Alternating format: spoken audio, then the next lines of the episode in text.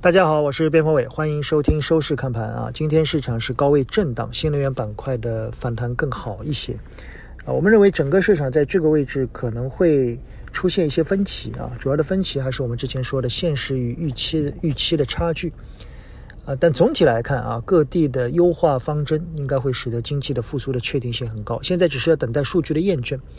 我觉得早一些的话，可能十二月的经济数据，也就是一月份公布；晚一些的话，可能要到二月份的经济数据。所以大概还有两个月的时间。考虑到十二月份还有很多的会议，所以整体市场我觉得在这个位置要大幅度的回落的概率是很低的。所以没有上车的人要争取在每一次回落的过程里面上车。从方向来看，两个方向啊，一个是低估值，以港股为引领啊，我们反复强调这一波的龙头是港股。第二个呢，是在部分的一些反转型的行业。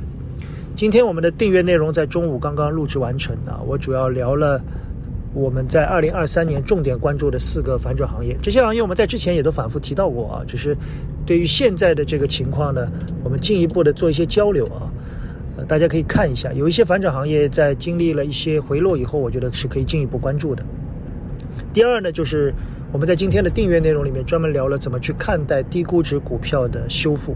我们从资产负债表到利润表，到整个时间和空间的跨度做了。我觉得这一期的订阅内容我做完，整体感觉我觉得还蛮好的啊，对很多的朋友来说应该会有帮助。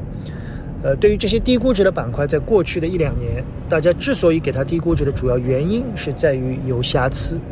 那么这个瑕疵如果得到修复，它的股价的回升将是必然。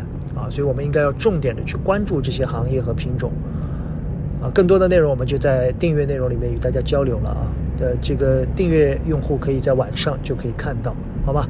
在市场这个位置，我觉得有一些轮动，有一些震荡，在所难免，没有太大的问题，大家不用太焦急啊。时间对多方越来越有利，仅供参考。